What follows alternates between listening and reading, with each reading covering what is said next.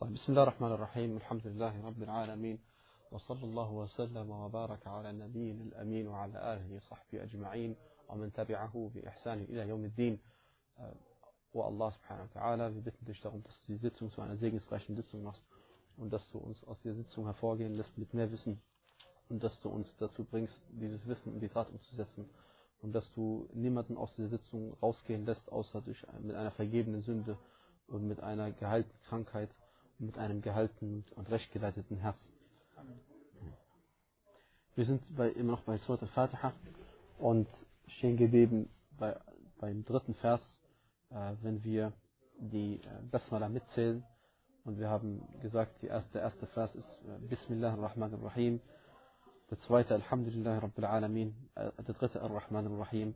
Wenn wir die Basmala mitzählen. Und der vierte Maliki Yawmiddin. Der fünfte Iyaka na'budu wa Iyaka nasta'in Der sechste اهدنا الصراط المستقيم und der siebte صراط الذين أنعمت عليهم غير المغضوب عليهم ولا الضالين und wenn wir die Basmala nicht mitzählen, dann ist Alhamdulillah Rabbil Alamin der erste Vers, Ar-Rahman Ar-Rahim der zweite, Malik Yawmiddin der dritte, Iyaka na'budu wa Iyaka nasta'in der vierte, der fünfte ist Ihdina Sirat al-Mustaqim und der sechste Sirat al-Ladina an'amta alayhim, das ist dann der Versende, und dann der siebte Ghayr al-Maghdub alayhim wa Rabballin. und Amin gehört nicht zur Fatiha dazu. Und Allah subhanahu wa ta'ala äh, beschreibt weiterhin seine Eigenschaften und sagt, dass er der Al-Abama, der Barmherzige ist.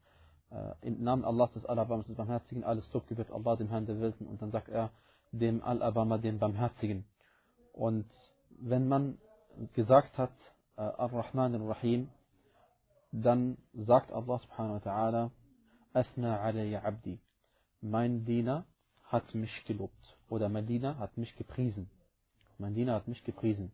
Wir haben schon gesagt, wenn man sagt Alhamdulillah Rabbil Alamin, alles Lob gebührt Allah dem Herrn der Welt, dann sagt Allah subhanahu wa ta'ala, Hamidan ya Abdi, mein Diener hat mich gelobt. Und wenn man sagt Ar-Rahman Ar-Rahim, sagt er, Athna Ali Abdi, mein Diener hat mich gepriesen.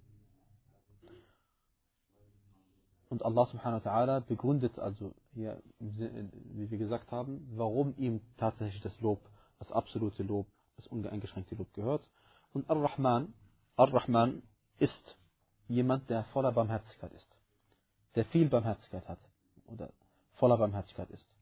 Und ähm, Ar-Rahim, also ein, ein weiterer Name von Allah subhanahu wa ta'ala, zu den, zu den schönsten Namen, äh, Ar-Rahim ist, äh, die Bedeutung, der Unterschied zwischen Ar-Rahim und Rahman ist, dass Ar-Rahim bedeutet derjenige, der viel anderen gegenüber äh, barmherzig ist. Von denen, von dessen Barmherzigkeit viele profitieren, der sehr barmherzig gegenüber seiner Schöpfung ist. Und wir haben ähm, erfahren durch den äh, Botschafter von Allah subhanahu wa ta'ala sallallahu alaihi wasallam, ähm, dass er gesagt hat, dass Allah subhanahu wa ta'ala von, seinen, von seiner ganzen Barmherzigkeit, seine ganze Barmherzigkeit hat er in 100 Teile eingeteilt und von diesen 100 Teilen hat er eine einzige auf die Erde herabgesandt, äh, wovon wir alle profitieren, äh, sodass äh, selbst ein, ein, ein, ein Mutterschaf oder ein Mutterpferd ihre Pfote oder ihr Bein hebt aus Angst davor, auf ihr eigenes Kleinkind draufzutreten. Das alles ist von dieser einen Barmherzigkeit und die alle anderen 99 Barmherzigen, Barmherzigkeiten hat Allah subhanahu wa ta'ala aufbewahrt für die für seine Awliya, für seine ihm nahestehenden am Tag der Auferstehung. Und der Prophet sallallahu alaihi wasallam äh, sagte auch, irhamu man fil ard, yarhamkum man fis sama. Das heißt, behandelt barmherzig, wer auf der Erde ist, dann wird euch auch derjenige barmherzig behandeln, der im Himmel ist. Und hier, hier finden wir eine Voraussetzung und dann ergibt sich daraus etwas. Wenn wir barmherzig gegenüber der Schöpfung sind, allgemein, man fil ard, egal wer auf der Erde ist, seien es Menschen, Djinn oder Getiere, ähm, dann wird Allah subhanahu wa ta'ala uns auch barmherzig behandeln. Und in diesem äh, Hadith möchte ich natürlich auch einen Aspekt in der Aqidah ansprechen. Denn subhanallah, wenn man den Koran behandelt, dann behandelt man im Grunde genommen alle Aspekte der Religion. Man behandelt den Tafsir sowieso, man behandelt Al-Fiqh, denn die Verse, gibt so viele Verse im Koran, die wo die Fuqaha Regeln daraus abgeleitet haben, man behandelt die arabische Sprache, ähm, wie wir im Falle von Ar-Rahman Ar-Rahim gesehen haben, man behandelt äh, Hadith, Hadithe und so weiter und so weiter. Und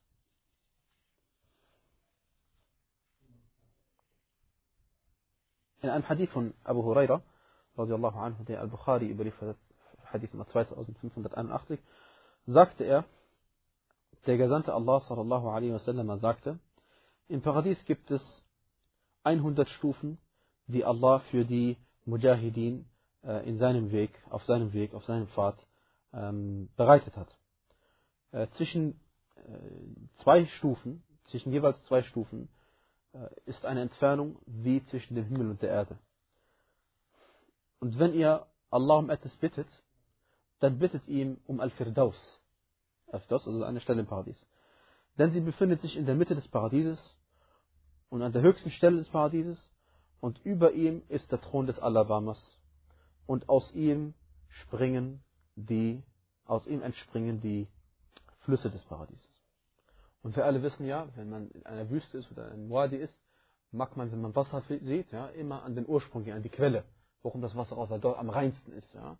Und äh, Allah macht uns diese Städte schmackhaft, weil daraus die Flüsse entspringen. Und bei allen Muslimen ähm, ist, ist es so in ihrem Glauben, dass, äh, also wir glauben als Muslime, dass das Paradies sich eben befindet über dem siebten Himmel. Und der Thron sich eben entsprechend diesem Hadith äh, über, dem, äh, über dem siebten Himmel befindet. Entschuldigung, der Thron ist, äh, ist der Dach des Feldaus, der höchsten Stätte des Paradieses. Und äh, was auch natürlich äh, das bestätigt, äh, also, also die, die, Problematik, die hier angesprochen wird, ist, dass darf man Allah subhanahu wa ta'ala einen Ort zuschreiben. Viele Muslime sagen, äh, leider aus Unwissenheit, Allah ist überall. Oder nein, man darf Allah nicht einen bestimmten Ort zuschreiben oder so. Ja? Aber die, es ist nun mal so, dass Allah subhanahu wa ta'ala sich selbst einen Ort zugeschrieben hat und äh, der Prophet hat ihm auch einen Ort zugeschrieben, wie wir in diesem einen Hadith jetzt gesehen haben. Und wir sehen in einem anderen Hadith von Abdullah ibn Mas'ud radiallahu anhu überliefert, äh, wo Abdullah ibn Mas'ud selbst sagt, und dieser Hadith hat die, ähm, die gleiche Stärke, wie wenn der Prophet es gesagt hätte. Warum? Denn Abdullah ibn Mas'ud sagt uns hier etwas jetzt, was er von sich selbst hätte nicht auswissen können, wenn ihm der Prophet das nicht beigebracht hätte. Er sagte nämlich, zwischen dem untersten Himmel Ihr wisst ja, Ad-Dunya, Ad-Dunya, Ad-Dunya heißt immer das Niederste. Deswegen das Hayat Ad-Dunya, das, das diesseitige Leben, wie es übersetzt wird, ist eigentlich das niedere Leben. Das unvollkommene Leben. Es ist kein, nicht das Leben, was man anstrebt. Zwischen dem untersten Himmel und dem, äh, das ihm folgt, äh, dem Himmel, dem folgt, sind 500 Jahre und zwischen jedem Himmel und dem anderen sind 500 Jahre. Und ähm, und dann sagt er weiterhin, dann geht es weiter, dann sagt er auch zwischen dem siebten Himmel und dem Stuhl oder dem Thronschemel sind 700 Jahre und zwischen dem äh, Wasser und dem Thronschemel sind 700 Jahre. Und das Wasser ist im Koran auch erwähnt, in äh, Surat äh, Hud erwähnt uns Allah subhanahu wa ta'ala, dass, dass es Wasser gibt eben über dem siebten Himmel und dass der Thron eben über dem Wasser ist. Und dann heißt es dann auch, وَالْعَرْشُ Der Thron ist auf dem Wasser und Wallahu fawqa al-arsh und Allah ist über dem Thron. ولا يخفى عليه شيء من أعمالكم und es bleibt ihm nichts verborgen von dem, was ihr tut.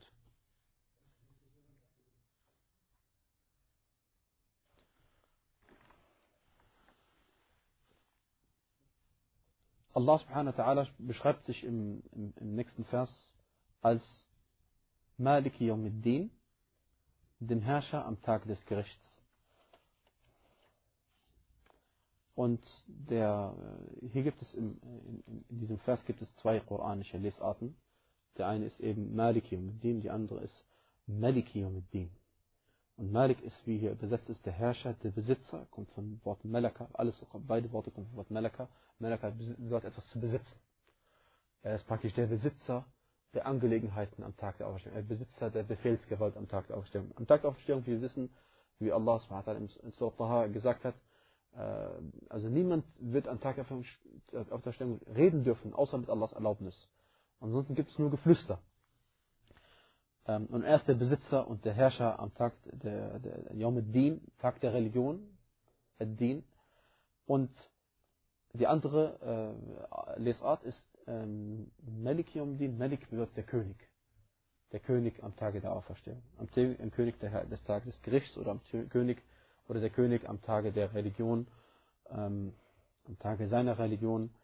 Und Allah subhanahu wa will uns eben in diesem Vers klar machen, dass er der Malik ist, der Herrscher und Besitzer und auch der König. Denn äh, man kann Besitzer sein, ohne König zu sein. Und man kann König sein, ohne alles das zu besitzen in einem Land, wo man herrscht. Ja? Und Allah subhanahu wa hat aber beide Eigenschaften, die er uns hier mitteilen will. Malik und Malik. Und äh, daraus ergibt sich natürlich, dass wir im, im Salah oder irgendwo anders im Koran lesen, dürfen wir beides lesen, Malik und Malik Yawmiddin. Aber die Einzelheiten gibt es dann bei den Koranlehrern. Und der Tag äh, Yawmiddin der Tag des Gerichts oder der Tag der Religion. Äh, es ist der Tag der Abrechnung. Es ist der Tag der Abrechnung. Der Tag, an dem niemand, an dem keine Seele für eine andere etwas übernehmen kann. Jeder wird für sich selbst äh, Rechenschaft ablegen müssen für seine Taten, die er getan hat. Und an diesem Tag werden die guten Taten des Gläubigen wirklich vergolten. Ähm, Sheikh Abu Bakr Jazairi sagte, dass es mag sein, dass man im Diesseits äh, von dem Segen seiner guten Taten profitiert und Allah einen schon belohnt im Diesseits. Aber der wahre Lohn und das volle Ausmaß gibt es am Tag der Auferstehung. Im Gegensatz zu den ungläubigen Menschen, zu den Nichtmuslimen, ihnen wird ihr, ihr Lohn, der, der, ihnen zusteht, in vollem Maße in diesem Leben schon gegeben, äh, sodass sie am Tag der Auferstehung keinen Anspruch mehr haben auf das, was sie getan haben. Denn wir wissen, auch die, auch die Nichtmuslime tun äh, rechtschaffende Taten in dem Sinne, dass sie gut sind für die Menschheit, indem sie etwas erfinden, indem sie Wissen hinterlassen, indem sie gütig zu den Menschen sind und so weiter und so weiter. Aber äh, da sie das nicht für Allah subhanahu wa ta'ala getan haben, haben sie kein Anrecht darauf, es von Allah zu erhalten. Und Allah subhanahu wa ta'ala hat bestimmt, dass diejenigen, äh, die ungläubig sind, ihre Taten äh, ihnen nicht vergolten werden.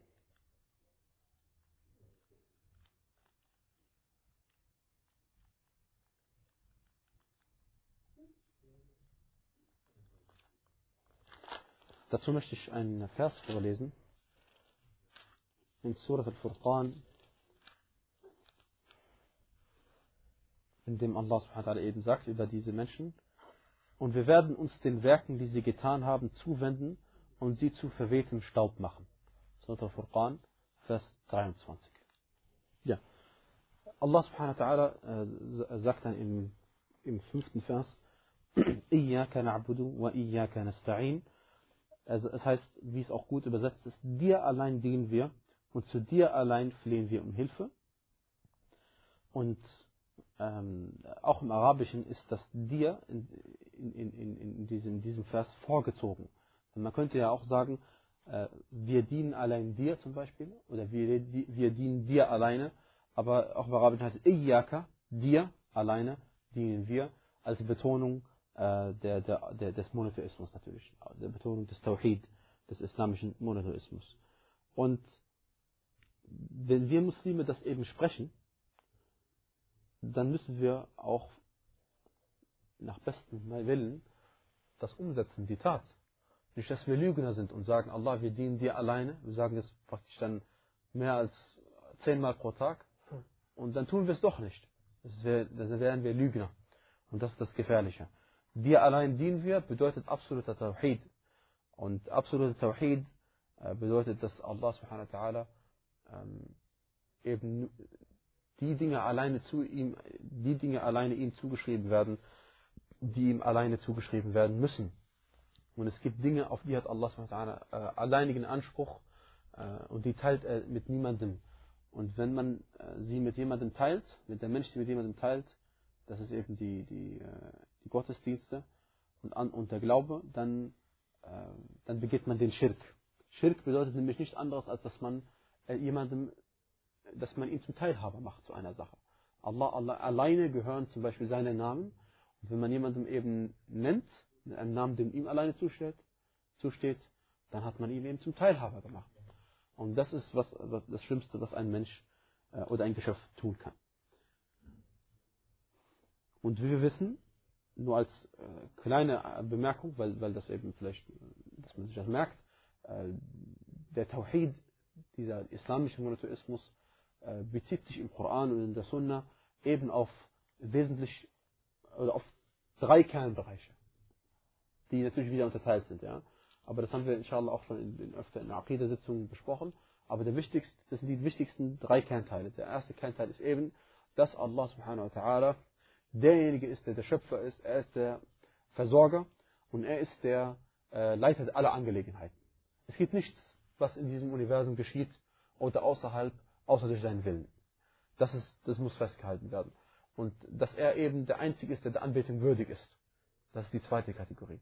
Niemand hat ein Recht auf Anbetung. Und Anbetung, Ibadah, heißt eben die bestimmten Sachen, die er von uns verlangt hat, dass wir sie für ihn alleine tun. Dazu gehört das äh, Schlachten für ihn, das Umkreisen des Hauses für ihn, der Hajj für ihn, die Umrah für ihn, das Lesen des Koran für ihn, das Beten für ihn, das Fasten für ihn und so weiter und so weiter und so weiter. Das sind Dinge, die ihm alleine zustehen. Und eben der dritte, der dritte Teil ist eben, dass wir ihm diejenigen Eigenschaften zuschreiben, die er sich selbst zugeschrieben hat und niemandem anders zuschreiben. Er ist Ar-Rahman, er ist der Al-Abama, wie es halt übersetzt wird, und er ist der Barmherzige, der Barmherzige, mit Artikel. Ar-Rahim. Auf Arabisch Al heißt der Artikel. Al-Rahim, Ar-Rahim sagt man, und verschmilzt das Ra in das Lam.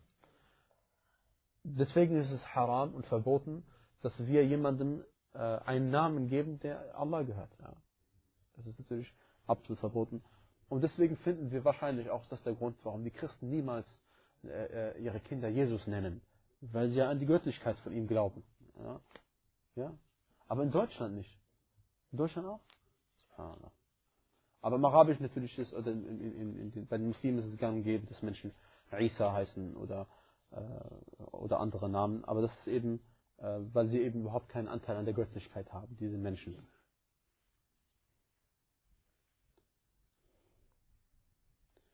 Und was eben auch eine Form des Schirk ist, um das, um das zu erwähnen, ist zum Beispiel äh, zu schwören beim anderen Namen außer bei Allah. Und das ist leider, gibt es unter den Muslimen leider viel. Es gibt äh, bestimmte, eine bestimmte Volksgruppe, die möchte ich nennen, ja, aber sie schwört zum Beispiel beim Propheten. Muslime schwören beim Propheten. Und warum ist das Schirk? Weil eben nur, weil, nur aus dem einzigen Grund, weil der Prophet uns mitgeteilt hat und er ist der Botschafter von Allah subhanahu weil er uns eben mitgeteilt hat und gesagt hat, wer schwört, der soll bei, Allah schwören und ruhig sein. Und äh, bei At-Tirmidhi heißt es, und der Hadith Sahih, sagt er, man halafa bi ghayrillah, faqad ashraka au kafar. Wer äh, bei einem anderen außer bei Allah schwört, hat entweder Schirk betrieben oder Kufr. Ich weiß jetzt nicht, ob, es ein, ob, der, ob der Überlieferer sich jetzt zweifelt, was, was er gesagt hat, oder ob der Prophet gesagt, gesagt hat, dass man sich aussuchen kann, ob man Schirk betrieben oder Kufr.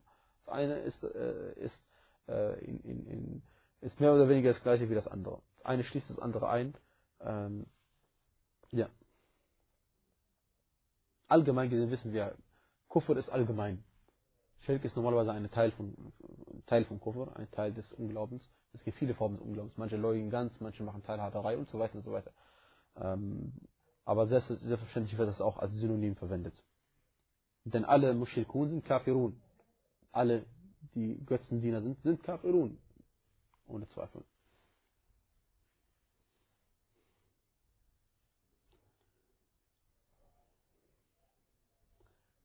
Und wenn wir sagen, Maliki Yawmiddin, also dem Herrscher am Tagesgericht, dann sagt Allah subhanahu wa ta'ala, Majjadani Abdi. Mein Diener hat mich gerühmt oder hat mir Ruhm erwiesen. Und wenn wir sagen, Iyaka na'budu wa Iyaka nasta'in, hier beginnt die zweite Hälfte von Surah Al-Fatiha. Surah Al-Fatiha ist in zwei Teile eingeteilt, offensichtlich.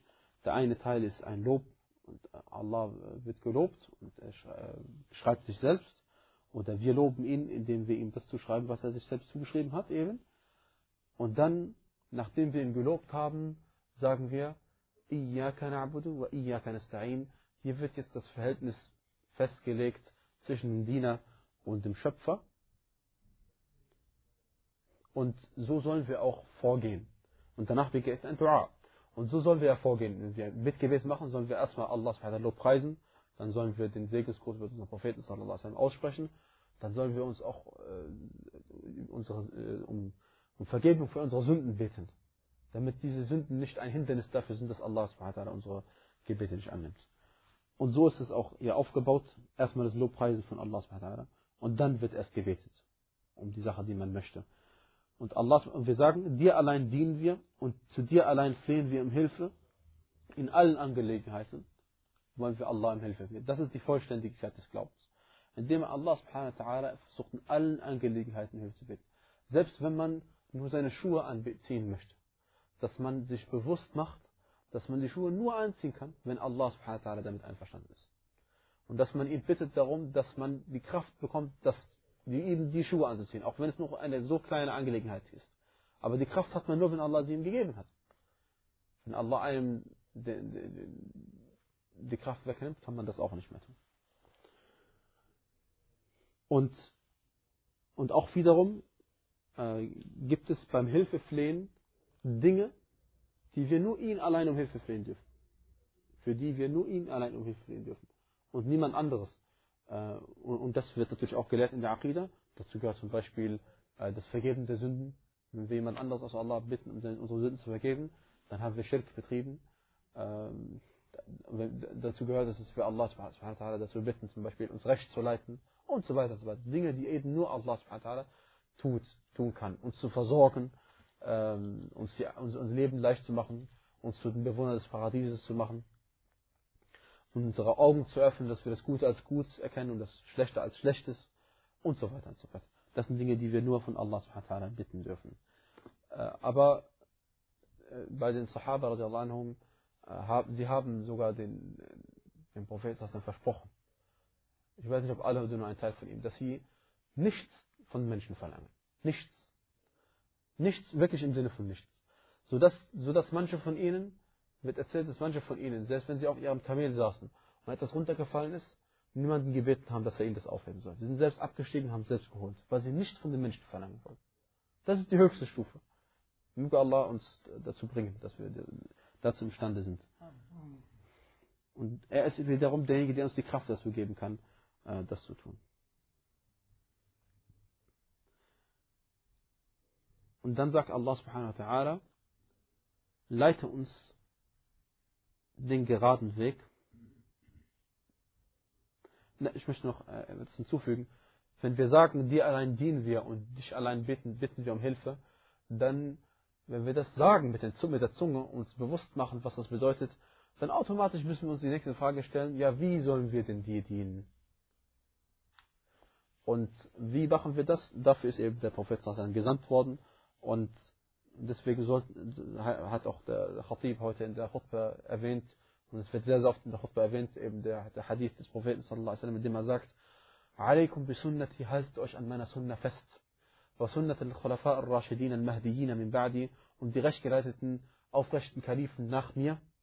Und dann sagt er, alayha bin nawajid, beißt auf ihnen, beißt auf ihnen mit den Backenzähnen fest. Weil sie geben den Weg an und sie sind diejenigen, die äh, zur Zeit der Offenbarung anwesend waren und wissen, was offenbart worden ist und sie wissen, wie der Prophet sich verhalten hat. Sie wissen, was er gesagt hat, sie haben ihn gehört, sie haben ihn gesehen und äh, er hat mit ihnen direkt gesprochen.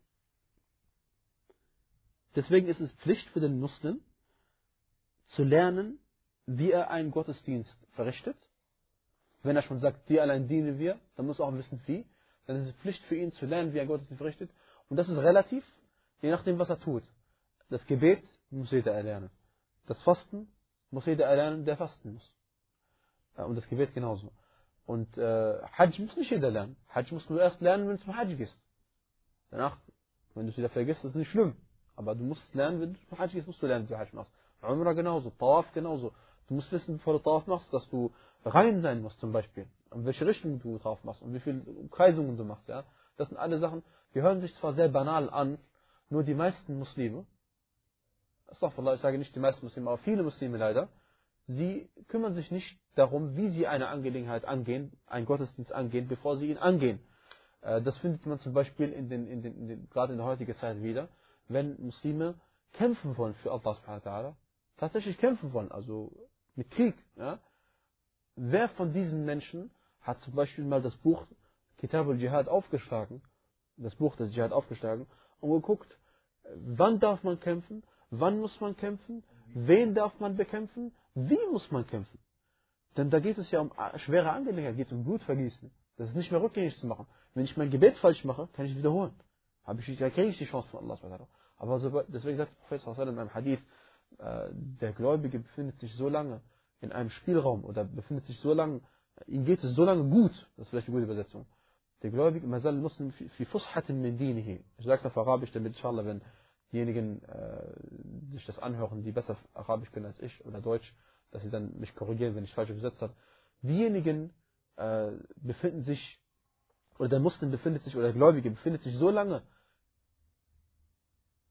der Gläubige, dem geht es so lange in seiner Religion gut, solange er keinen Schirk betreibt und Malam Yusuf Daman Haraman und solange er kein äh, verbotenes Blut vergießt, solange geht es dem Gläubigen gut.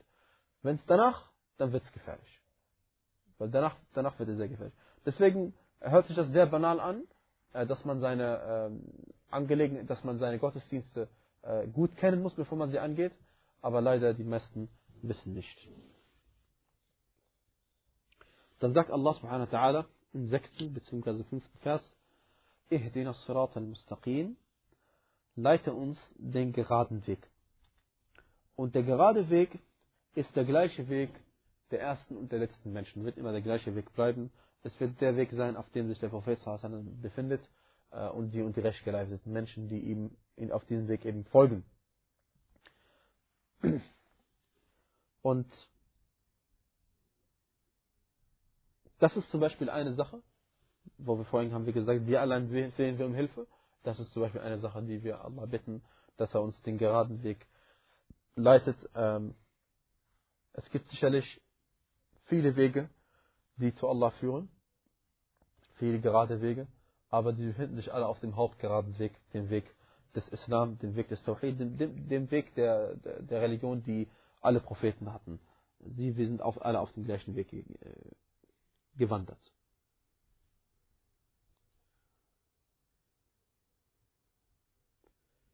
Und schließlich im siebten Vers wird jetzt definiert, was dieser, was dieser ähm, gerade Weg ist, indem wir sagen, äh, Sirat al-Ladina an'amta alayhim, den Weg derjenigen, den du Gunst erwiesen hast, nicht derjenigen, die deinen Zorn erregt haben und nicht der Irregehenden. Erstmal, Sirat al-Ladina an'amta alayhim den Weg derjenigen, denen du Gunst erwiesen hast. Da stellt sich die folgende Frage. Welcher, äh, welche Gunst ist das? Welche Gunst hat er ihnen erwiesen? Und wem hat er diese Gunst erwiesen? Wer sind diese Menschen? Und die Antwort, wie wir wissen, ist die höchste Form des Tafsir, äh, den man den Koran mit dem Koran belegt. Der Koran, Tafsir des Koran mit dem Koran selbst. Weil die Verse sich gegenseitig äh, erklären. Das ist die höchste äh, Form des Tafsir. Und danach kommt der Koran mit der Sunna und so weiter.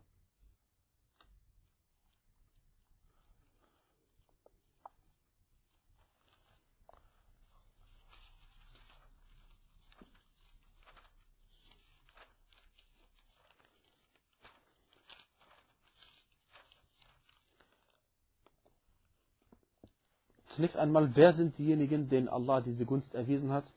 Das sind diejenigen, die Allah subhanahu wa ta'ala erwähnt hat im, äh, im Vers von Surat al-Nisa, die vierte Surah, äh, Vers 69, indem er sagt, wer Allah und dem Gesandten gehorcht, die werden, die werden mit denjenigen von den Propheten, äh, den Wahrheitsliebenden, den Märtyrern und den Rechtschaffenen zusammen sein, denen Allah Gunst erwiesen hat. Welch gute Gefährten jene sind. Also, وَمَنْ يُطَعِ اللَّهَ وَالرَّسُولَ فَأُولَٰئِكَ مَعَ الَّذِينَ أَنْعَمَ اللَّهُ عَلَيْهِمْ مِنَ النَّبِيِّينَ also die Propheten, As-Siddiqin, die Wahrheitsliebenden, äh, Ash-Shuhada, die Märtyrer und As-Salihin, die rechtschaffenen, äh, die rechtschaffenen Menschen. Das sind die äh, Gruppen, denen Allah die Gunst erwiesen hat. Das heißt, wir müssen äh, uns, uns äh,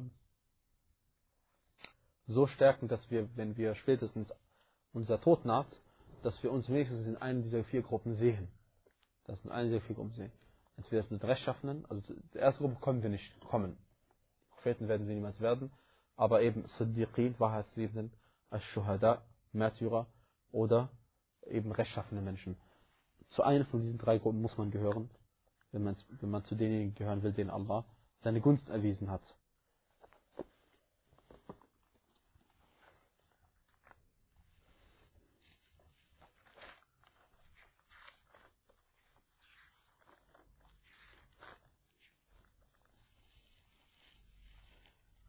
Und was ist die Gunst?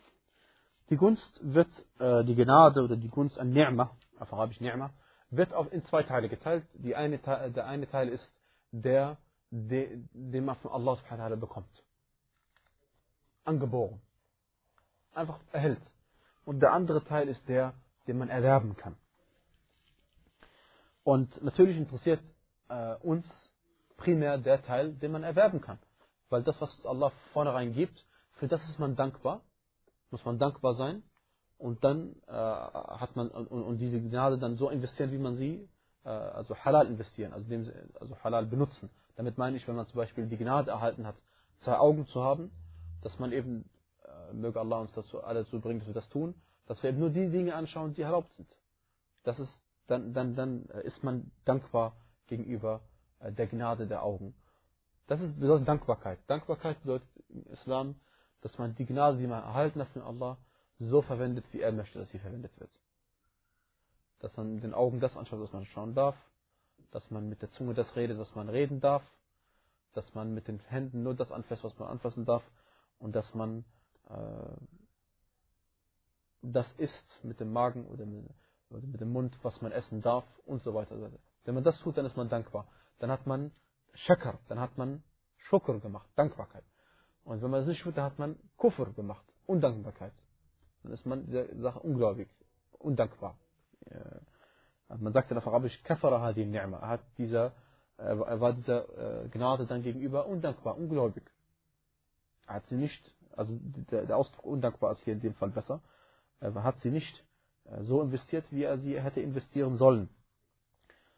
Und die andere, äh, der andere Teil der Gunst, Ni'ma, ist diejenige, die man erhalten kann. Und das sind vier Sachen. Das ist zum einen der Iman, der Glaube. Das zweite ist Ma'rifatullah, Allah zu kennen. Man kann glauben, dass es ihn gibt, aber wenn man seine Eigenschaften nicht kennt, dann ist es nicht die, die vollständige Gnade, die man erhalten hat. Also Allah zu, äh, äh der Glaube, Al-Iman, an all das, was Allah uns befohlen hat zu glauben, äh, Allah zu kennen, Ma'rifatullah, dann Ma'rifatu ma yuhibbuhu, zu wissen, was er liebt und was er hasst. Denn seine Eigenschaften zu können heißt nämlich, dass wir wissen, was er liebt und was er nicht liebt. Und äh, At-Tawfiq, das Verleihen des Erfolgs. Und das ist einer der vielleicht der wichtigsten überhaupt. Alle sind natürlich in dem Sinne, also es geht, es geht nicht, dass eins wegfällt. Ja? Aber At-Tawfiq, das Erfolg verleihen, ist so wichtig, denn es gibt Menschen, die glauben. Und ich bin überzeugt, dass das das Problem bei den meisten Muslimen ist. Sie glauben, sie kennen Allah, sie wissen, was er liebt und was er nicht liebt. Das heißt, sie wissen, was halal und was haram ist, aber sie haben nicht die innere Bereitschaft oder die innere Kraft, das umzusetzen. Sie begehen trotzdem Sünden, mit anderen Worten. Sie begehen trotzdem Sünden. Sie wissen ganz genau, dass Allah diese eine Sache nicht mag, aber sie tun es trotzdem. Und das ist, was ihnen fehlt, ist die vierte Teil dieser Ni'ma, At-Tawfiq die das Erfolg verleihen, dass Allah einen dazu bringt. Wir bitten Allah darum, dass er uns eben Tawfiq gibt, dass er uns, dass er uns dazu bringt, dass wir das, wenn wir etwas lesen, was er mag und nicht mag, dass wir es in unsere Tat umsetzen. Weil sonst ist ja das, was wir gelernt haben, ein Argument gegen uns und nicht Argument für uns. Also wir bitten Allah, dass er uns den Weg, geraden Weg leitet, den Weg derjenigen, denen er oder, also wie es im Koran besetzt ist, den Weg derjenigen, denen du Gunst erwiesen hast, haben wir jetzt gelernt, wer das ist, die Propheten, die Wahrheitsliebenden, die Märtyrer und die Rechtschaffenen.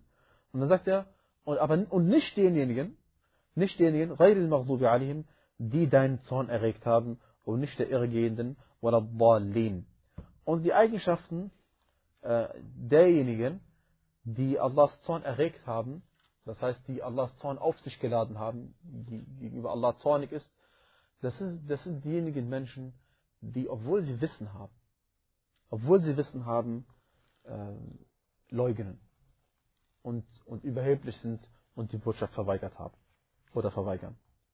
Das ist äh,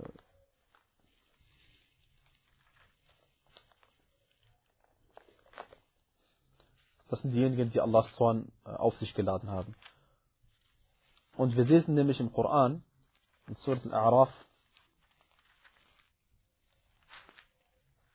folgenden Vers, wo Allah subhanahu wa ta'ala uns mitteilt, dass äh, und sagt, mit meiner Strafe treffe ich, wen ich will, aber meine Barmherzigkeit umfasst alles, das ist Vers 156, 157. Und meine Barmherzigkeit umfasst, umfasst alles. Ich werde sie für die, für die bestimmen, die gottesfürchtig sind und die Abgabe entrichten und die an unsere Zeichen glauben, die dem Gesandten, dem schriftunkundigen Propheten folgen, den sie bei sich in der Tora und im Evangelium aufgeschrieben finden. Er gebietet ihnen das Gerechte und verbietet ihnen das Verwerfliche, er erlaubt ihnen die guten Dinge und verbietet ihnen die schlechten Dinge und er nimmt ihnen ihre Bürde und die Fesseln ab, die auf ihnen lagen. Also Allah äh, teilt uns mit, dass die Eigenschaften des Propheten sallallahu alaihi wasallam und das werden wir auch noch im Verlauf der Verse Surat al-Baqarah auch weiter äh, behandeln. Die Eigenschaften seines letzten Propheten sind auch erwähnt in, dem, in der Tora und im Evangelium, in der Tora und im Injil. Und die Juden, obwohl sie genau wussten, denn wir wissen, sie sind ja äh, extra nach Yathrib gegangen, Yathrib ist ehemalige Medina, äh, weil sie genau gewusst haben, dass ein Prophet aus den Bergen von Mekka äh, berufen werden wird, oder ein Mensch berufen wird zum Prophetentum, und er wird von dort aus nach Yathrib auswandern. Das haben sie gewusst. Und deswegen waren sie dort im Yathrib, um diesen Propheten zu erwarten, um mit ihm dann dieses Groß-Israel aufzubauen. Nur als er äh, dann kam, haben sie ihn geleugnet, aus mehreren Gründen. Erstens, äh, er kam nicht von der von, von Stamm äh, von Jakob.